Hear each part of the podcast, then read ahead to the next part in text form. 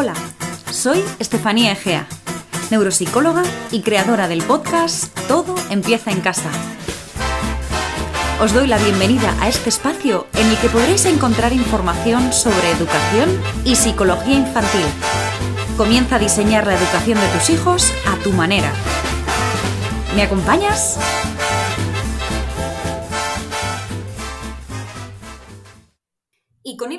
Os doy la bienvenida a este nuevo episodio del podcast Todo empieza en casa. Hoy traigo una entrevista con mi gran amiga y experta en emociones. Vamos a hablar sobre cómo validar emociones. Hoy tenemos a Paula Delgado. Hablaremos juntas de cómo podemos validar las emociones de nuestros hijos y de la importancia que tienen en el crecimiento y desarrollo de los niños y niñas. ¿Sabías que no existen emociones buenas o malas? O que nuestro lenguaje ayuda a que nuestros hijos aprendan a reconocer sus sentimientos? Todo esto y mucho más nos lo cuenta Paula. ¿Qué tal estás, Paula? Bienvenida. Hola, Estefanía, ¿qué tal? Gracias por invitarme. Encantada de estar aquí participando en tu proyecto. Pues muchísimas gracias a ti, Paula, por estar aquí conmigo y voy a pasar a presentarte antes de que comencemos con la entrevista. Paula Delgado es psicóloga con máster en práctica clínica y especialista en terapias contextuales. Además, es monitora de educación emocional y sexual y actualmente emprende su labor profesional desde hace más de seis años en un centro de psicología llamado Auquera en San Sebastián. De verdad, Paula, no sabes la ilusión que me hace tenerte aquí conmigo y que hablemos juntas de, este tema que tanto nos gusta. Gracias a ti. Por cierto, antes de empezar la entrevista, quiero deciros a, todos los que nos escucháis que Paula, como es mi amiga, siempre la llamo Pau, así que si alguna vez se me escapa eh, y la llamo Pau, no me lo tenéis en cuenta y tú tampoco, ¿vale, Pau? Muy bien, vale. Vale, pues bueno, empezamos entonces. Lo primero de todo em, es que sentemos unas buenas bases y que dejemos un poco claro los conceptos de las emociones. Así que vamos a empezar, Paula, eh, preguntándote exactamente qué son las emociones.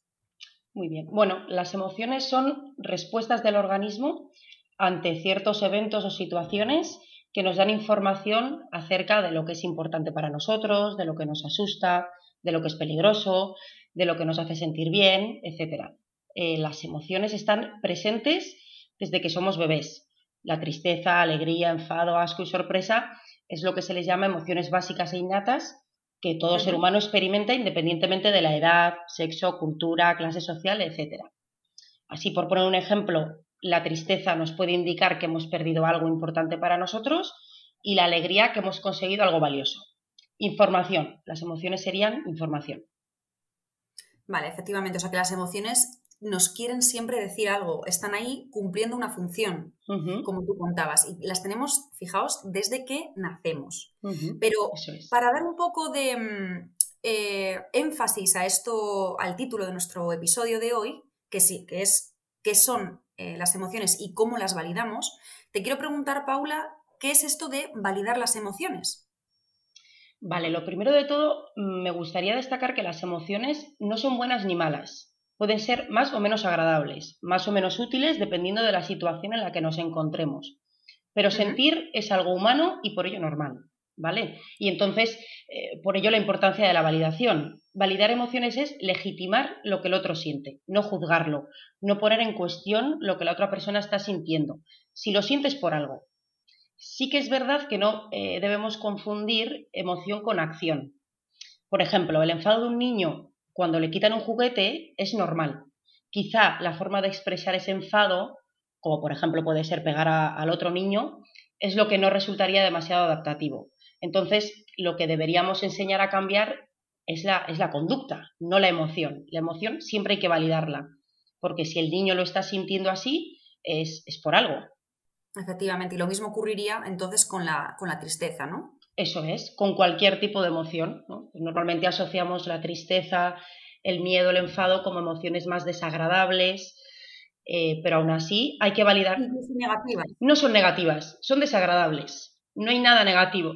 Me refiero que las personas tendemos a calificar las emociones como negativas o malas o positivas o buenas. ¿No? Entonces, como, dices tú, eh, son emociones más agradables de sentir, como sería la alegría, o más desagradables de sentir, que sería la tristeza o el enfado, ¿no? Por ejemplo, eso es.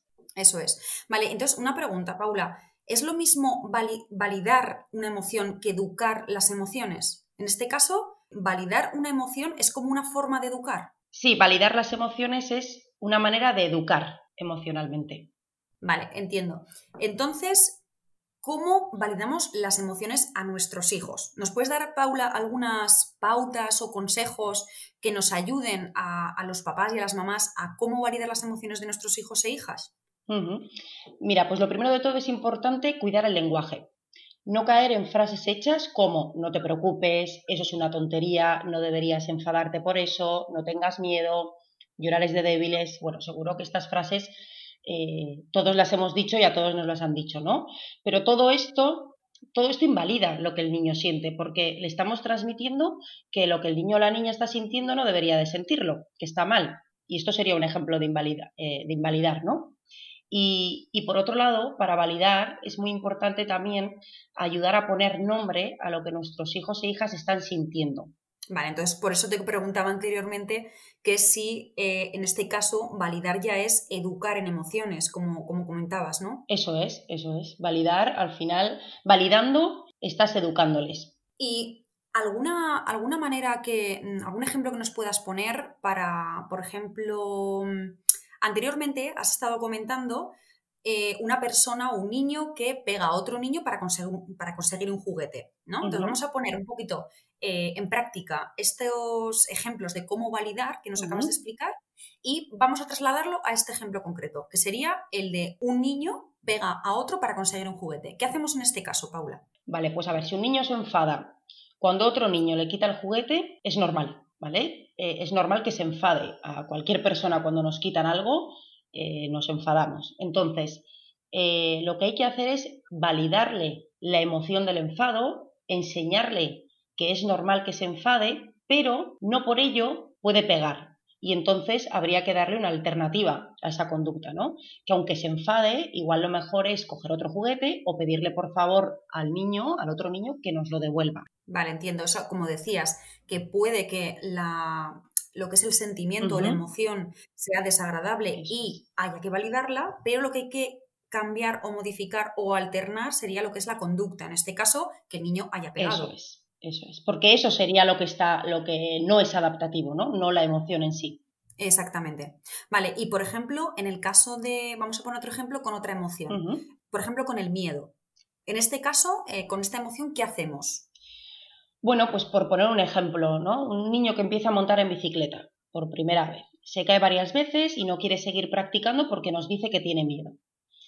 Eh, lo más adecuado aquí es validarle el miedo, mm, decirle que es normal que sienta miedo, todos lo sentimos cuando probamos cosas nuevas, ¿no? Entonces, eh, también podemos ir a nuestra propia experiencia como adultos para transmitirle que es normal que cuando se prueban cosas nuevas se tenga miedo. Y precisamente por ello se le puede alentar que a pesar de tener miedo, pues puede seguir intentándolo porque nosotros estamos aquí eh, apoyándole y ayudándole a pesar del miedo, ¿no? En el caso del miedo, eh, un error muy típico es decir, hay que ser valiente, no tengas miedo, esto sería también invalidar la emoción, ¿vale? Porque al final tener miedo es normal.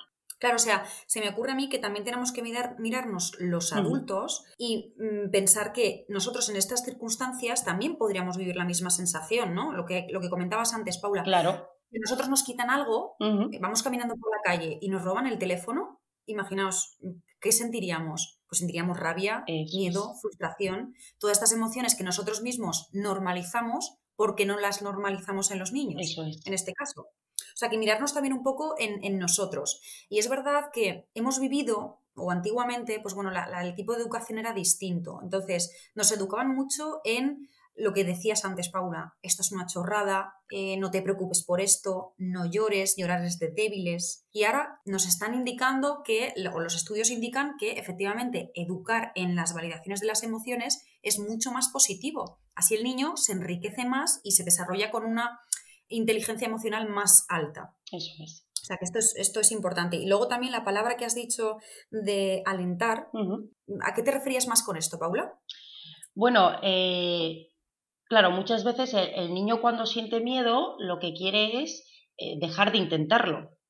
Entonces yo creo que es muy importante que los adultos eh, lo que hagamos es que, intenten, ¿no? Que aunque a pesar de que tengan miedo, sigan intentando eso. No es una cuestión de que no tengan miedo, no, hay que darles el mensaje de que las cosas se hacen cuando no se tienen miedo. Claro. Entonces, eh, bueno, que a pesar de que alguien pueda tener miedo, puede seguir intentando aquello que, que está probando. ¿no? Como nos puede pasar a cualquier adulto, cualquier, pues por ejemplo, el hecho de conducir, ¿no? Siempre se empieza a conducir cuando uno se saca el carnet de conducir con miedo y, uno no dice, no, hasta que no tenga miedo no me voy a poner a conducir, ¿no? Bueno, lo haces con miedo y luego ya, evidentemente, te habitúas y aprendes y ese miedo, a medida que pasa el tiempo, va disminuyendo. Pues en el caso de los niños, lo mismo. Si tienes miedo, bueno, no pasa nada, se hace con miedo, ¿no? Exactamente. Es que además estoy, estoy pensando ahora mismo por qué nos empeñamos en que nuestros hijos nunca sufran.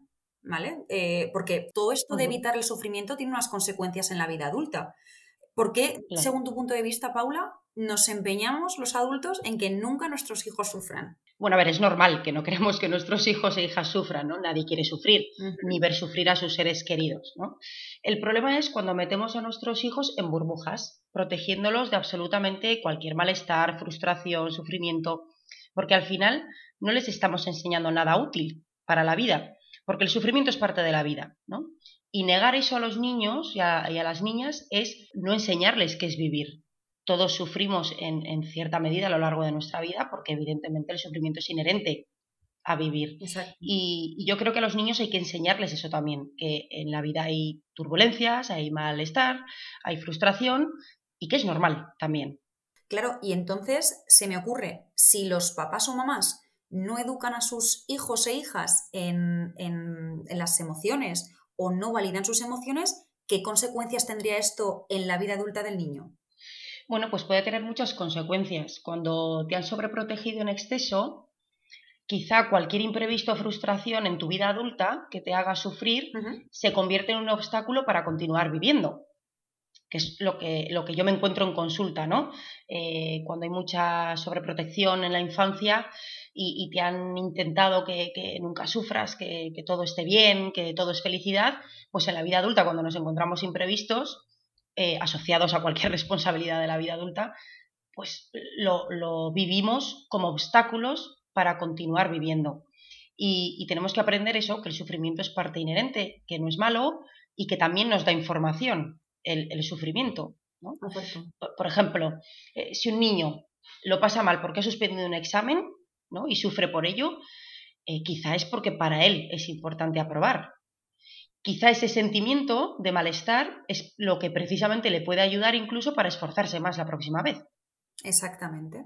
Claro, a mí se me ocurre un ejemplo. Eh, imaginaos que, bueno, un niño, pongamos de 8 años, está en clase y recibe la noticia de que mañana tiene un examen y tiene que estudiar. Llega a casa cansado, frustrado, triste, y le dice a su papá y a su mamá, papás, mañana tengo un examen y estoy muy mal porque tengo que estudiar y no me sé nada. Eh, normalmente la respuesta de un papá o de una mamá sería, no te preocupes y ponte a estudiar y mañana lo aprobarás seguro. ¿Vale? ¿Ahí qué estamos haciendo? ¿Estamos validando en este caso o estamos omitiendo la emoción que siente el niño ante esta situación? Sí, estamos omitiendo la, la emoción que está sintiendo y aparte estamos también eh, creándole unas expectativas que igual no son ciertas. Exactamente. Es decir, mm, es posible que el niño no apruebe, es posible que al niño le cueste de un día para otro estudiar todo lo que tiene que estudiar, es posible que se le haga difícil. No quiero decir con esto que, al niño le tengamos que transmitir que, es posible que suspenda, no, nada de esto, ¿no? Pero, pero yo creo que, ahí lo más adecuado sería eh, decirle o animarle a que, a que, bueno, que a pesar de que simplemente tiene un día para estudiar, de que es difícil, de que a cualquiera nos hubiera sorprendido que de un día para otro nos digan que tenemos que hacer un examen, que bueno, que se puede poner a estudiar, que se puede esforzar y que probablemente esforzándose pues lo va a conseguir. Efectivamente, es que yo pienso que en ese momento el niño nos quiere transmitir una emoción. Esa emoción es estoy preocupado, estoy triste, porque tengo, tengo mañana un examen. Entonces, si está acudiendo a sus padres eh, y les está transmitiendo esta emoción, lo que no pueden hacer los padres es invalidarla, lo que no pueden hacer es omitir como si no pasara nada. Porque claro. si yo omito, eso significa que no existe, ¿no? Que esa emoción no se produce. Efectivamente, efectivamente. Sobre todo con lo que has dicho, ¿no? La, la, gran frase que todos utilizamos, ¿eh? No te preocupes. Sí. Yo creo que es la, la frase que más invalida en esta sociedad, ¿no? No, te preocupes. Sí, totalmente. Y, y, claro, la preocupación existe por algo. En el caso que me estás poniendo, la preocupación del niño es normal. Al final, para él es importante. Si se está preocupando es porque para él es importante ese examen. Por eso lo de la información, ¿no? Que, nos puede dar también incluso el malestar. Mira, yo siempre digo y pongo un ejemplo que es eh, el siguiente. Seguramente para un adulto, el que un niño esté preocupado porque al día siguiente tiene un examen, pues seguramente, entre comillas, sea una chorrada, ¿vale? No, no quiero ser mala con este ejemplo, pero seguramente no, le, no le demos tanta importancia. Bueno, pues tiene que estudiar como hemos estudiado todos y se tiene que preocupar como nos hemos preocupado todos. Pero hay que entender, y esto lo transmito a los adultos, a papás y a mamás, que un niño tiene una necesidad dependiendo de la etapa vital en la que esté. Ahora mismo, si el niño tiene 8 años, su preocupación será aprobar un examen. Aunque para un adulto nuestra preocupación sea pues, llegar a fin de mes, eh, encontrar un trabajo, estar estable con mi pareja, esas preocupaciones no las tiene el niño. Entonces hay que, como decías Paula, validar eh, la emoción que tiene el niño en esa etapa que le toca vivir. O sea, la importancia la tiene justo en ese momento para él. Eso es. No sé si estás de acuerdo en esto. Sí, sí, totalmente de acuerdo. Yo creo que las preocupaciones de, de los niños hay que validarlas. Claro, cada, como has dicho tú, cada niño en cada etapa tiene preocupaciones diferentes y, es normal que las tengan. Al final es, es lo que les toca vivir también. Exactamente, es lo que les toca vivir. Y seguramente si tenemos, si el niño tiene el apoyo de, de, sus, de sus, padres eh, en cuanto a sus preocupaciones, seguramente crezcan muchísimo más estables emocionalmente. O sea, el, hecho de pensar que el omitir una emoción va a hacerles más fuertes y se van a olvidar de ello es una equivocación. Al revés, si nosotros hacemos ver al niño que está preocupado, triste, que le entendemos, el niño va a crecer mucho más fuerte emocionalmente. Sí, totalmente de acuerdo. Claro, y por ejemplo, en el caso de, a mí esta palabra es que me encanta, la palabra de resiliencia, si nosotros educamos a nuestros hijos también eh, en las emociones, también van a crecer más resilientes. ¿No? O sea, explica un poquito si quieres, Paula, qué es esto de la resiliencia. Bueno, al final, si, si les educamos en las emociones, si las validamos, si les ponemos nombres, si les enseñamos a los niños a, saber lo que están sintiendo en cada momento y, aceptarlo como tal, al final, eh, en la vida adulta, pues esa persona será más capaz de adaptarse a las situaciones que le vengan. Porque al final, pues bueno, no negará eh, cuando se siente triste o cuando se siente enfadado, sabrá cómo actuar cuando se siente de una determinada manera y, entonces al final pues eso es más funcional ¿no? en, la vida. Exacto. Pongamos dos, niños de la misma edad, ocho años. Eh, uno de ellos ha sido educado en, en emociones y otro mm. de ellos no. Seguramente cuando estos dos niños crezcan y vivan una situación como por ejemplo que les echen del trabajo, el niño que ha tenido una educación en emociones pueda tener mayor resiliencia, es decir, se adaptará mejor a las circunstancias y podrá superar ese altercado de la vida, y la persona o el niño que no ha sido educado en emociones tenga mayor dificultad para superar esta situación. Sí, probablemente el segundo niño, pues quizá, bueno, probablemente los dos se frustrarán igual, ¿no? Y se enfadarán igual y se sentirán igual de tristes. Lo que pasa es que quizá el segundo pues no sabe lo que le pasa, no sabe qué está sintiendo, no sabe qué tiene que hacer con lo que está sintiendo, eh, se, puede se puede enfadar porque se está enfadando o porque se está frustrando, ¿no? Y, entonces ahí nos metemos como en un, en un bucle un poco peligroso. En cambio, el primer niño, pues a pesar de que se frustrará y sentirá malestar igualmente, eh, igual sabe mejor qué hacer ¿no? frente, frente a ese a ese hecho. Sí, al menos que al menos entenderá a sí mismo, ¿no? Lo que e, eso es. reconocerá las emociones que está viviendo. Eso es, que eso ya es un paso muy importante. Exacto. Y bueno, estamos hablando, Paula, de que el sufrimiento al final es parte de la vida, como comentabas, y que hay que mostrar lo que sentimos, ya sea agradable o desagradable. Entonces, ¿qué ocurre en el caso de los adultos? ¿podemos mostrar las emociones que tengamos sin ningún tipo de filtro? ¿Qué opinas de esto? A ver, está bien y muy bien que los padres y las madres muestren sus emociones a sus hijos. Pero como todo en esta vida, no nos tenemos que ir a los extremos, ¿vale? Las cosas no son blancas ni negras. Eh, por ejemplo, si hemos tenido un mal día en el trabajo y estamos tristes, podemos hacérselo saber a nuestros hijos para que sepan por qué hemos entrado en casa con un gesto más serio, ¿no? Para que entiendan también. Pero, por ejemplo, no sería conveniente hacerles partícipe de una discusión de pareja en la que te muestras decepcionado con la otra persona porque les estamos haciendo partícipes de algo que no les corresponde. Vale, sí, entiendo. O sea que cuando la discusión o la temática tiene que ver más con un tema adulto, eso es. Es más conveniente retirarnos y no expresar estas emociones quizá tan elevadas de tono o tan desagradables delante de un niño. Claro, o sea, por ejemplo, ¿no? Por, entenderlo mejor, eh, la expresión de afecto y amor, pues está muy bien mostrar eh, que un papá eh, muestre su cariño a la mamá o viceversa, pero delante de tus hijos nunca les harías partícipe de las relaciones sexuales, aunque eso sea una muestra de amor hacia la otra persona, ¿no? Porque eso es algo del terreno adulto, por así decirlo. Entonces yo creo que hay que saber un poco si les estamos haciendo partícipes o no de algo que no les corresponde. Vale. O sea que ahí, como adultos, deberíamos de medir qué temas o qué situaciones sí corresponden o estarían aptas para dentro, para estar, eh, digamos, eh, cerca de un niño o no. Porque yo siempre pongo el ejemplo de cuando queremos educar a un niño en emociones, qué mejor manera que ponerte tú de modelo, ¿no? Es decir, que si tú has tenido un mal día o, yo qué sé, o has tenido, has llegado tarde al trabajo porque te has dormido o porque han cortado el metro, no sé, lo que sea, has tenido un mal día. Y tú se lo explicas a tu, a tu pequeño, esa es una manera que podemos em, educar en las emociones o de nuestros hijos. Es decir, yo estoy validando lo que he sentido y estoy reconociendo que hoy he tenido un mal día y por eso estoy triste.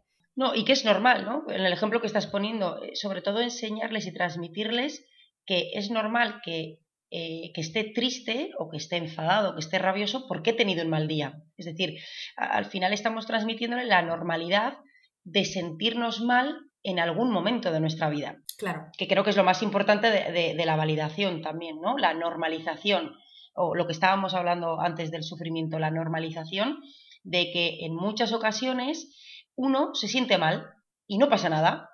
Exacto.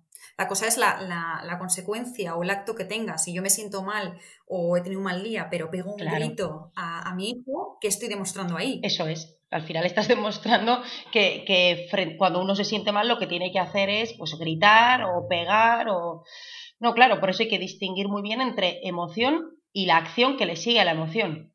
Exacto. De hecho, eso cuando lo has comentado me, ha encantado porque es que eh, tiene toda la, tienes toda la razón, que no una emoción más desagradable va unida siempre a un, a un acto. Entonces, ese acto o esa consecuencia habría un poco que, que limitarla. Y de todas maneras, también comentar que, que es importante eh, el autocuidado personal para que si hemos tenido un mal día tengamos, digamos, mayor capacidad de aguante o de paciencia y que esas cosas que hemos vivido negativas pues no sean motivo como para gritar en casa o, armarla eh, porque has tenido un mal día. Entonces, como que el autocuidado y el, tener tiempo para ti mismo también te va a ayudar en paciencia y te va a ayudar a, que tus emociones se calmen un poco y no sean tan extremas. Eso es.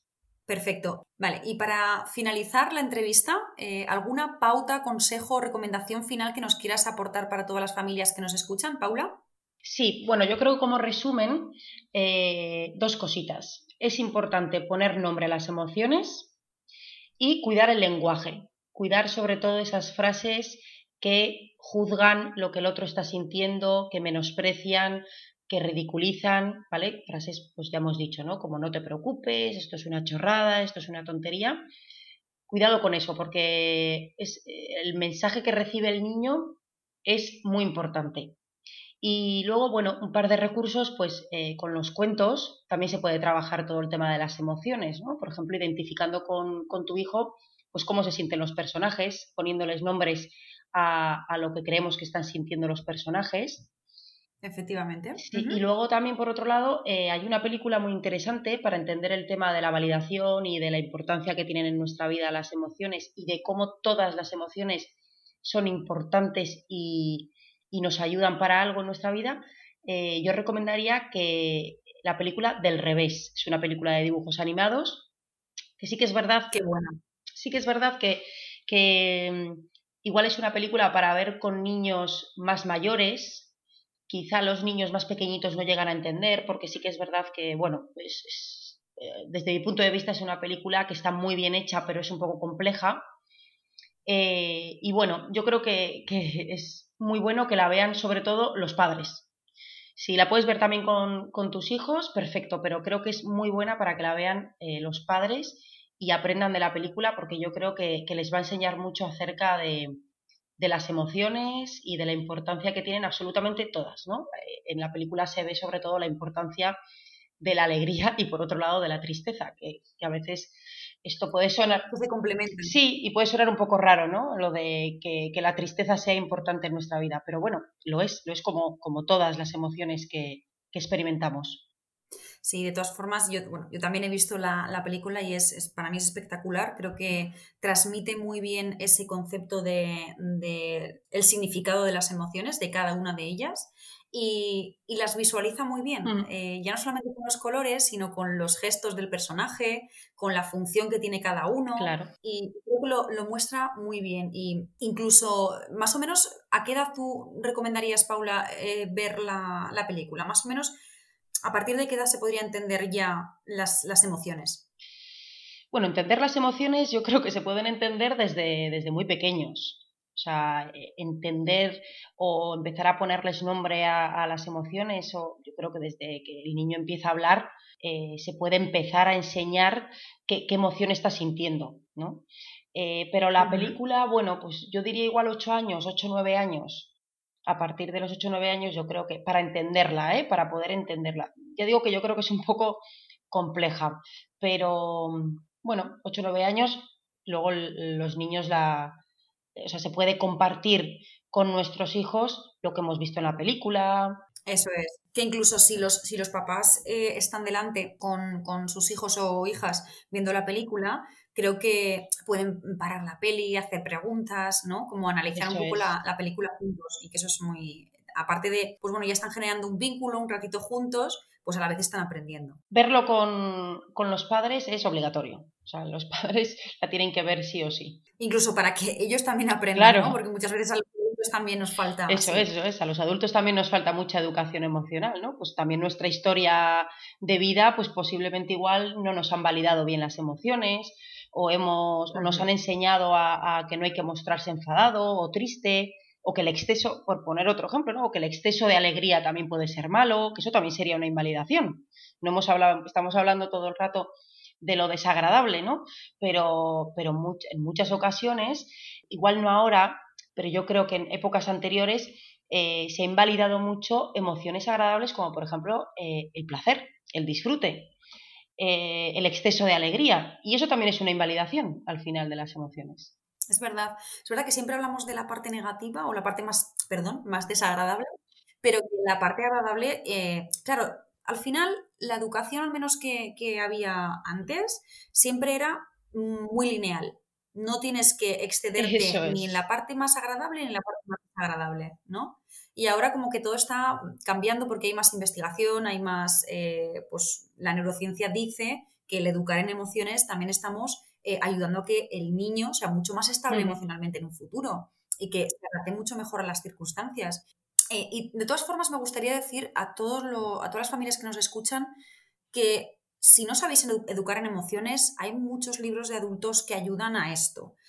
podéis acudir a profesionales y que mm, ya solamente con vuestro interés ya lo estáis haciendo bien, ¿vale? Porque mucha gente que se preocupa, oye, yo no sé si estoy educando bien o mal, el simple hecho ya estar, de estar preocupado eh, o atento a que esto es. importante, ya lo estás haciendo bien. O sea que mm, eso que animo a, todos los papás y mamás a que no se preocupen, que la educación que están dando a sus hijos seguro que es la mejor y que simplemente con un poquito más de información en cuanto a este tema de, de las emociones podéis dar un cambio sustancial al futuro de vuestros hijos, aunque sea a largo plazo, pero, pero ahí queda. Y bueno, hasta aquí el episodio de hoy. Quiero dar las gracias a, Paula por esta maravillosa entrevista y por todo lo que nos has aportado, que espero que, que lo hayas disfrutado tanto como yo, Paula. Así que mil gracias. Nada, gracias a ti por haberme invitado. Muy bien, y como siempre digo, eh, espero que esto no sea, esta no sea la, última entrevista juntas, que podamos hacer algún futuro episodio juntas con otro tema. ¿Qué te parece? Seguro que sí, seguro que sí, seguro que sí. Cuenta con ello. vale, pues muchísimas gracias, Paula. Y para todos los que nos habéis escuchado, deciros que podéis suscribiros al canal del podcast para que os avise de los nuevos episodios y también podéis dejar vuestros comentarios en el pie del podcast o en mi Instagram, todo punto empieza en casa. Gracias por estar ahí y nos vemos en el próximo episodio.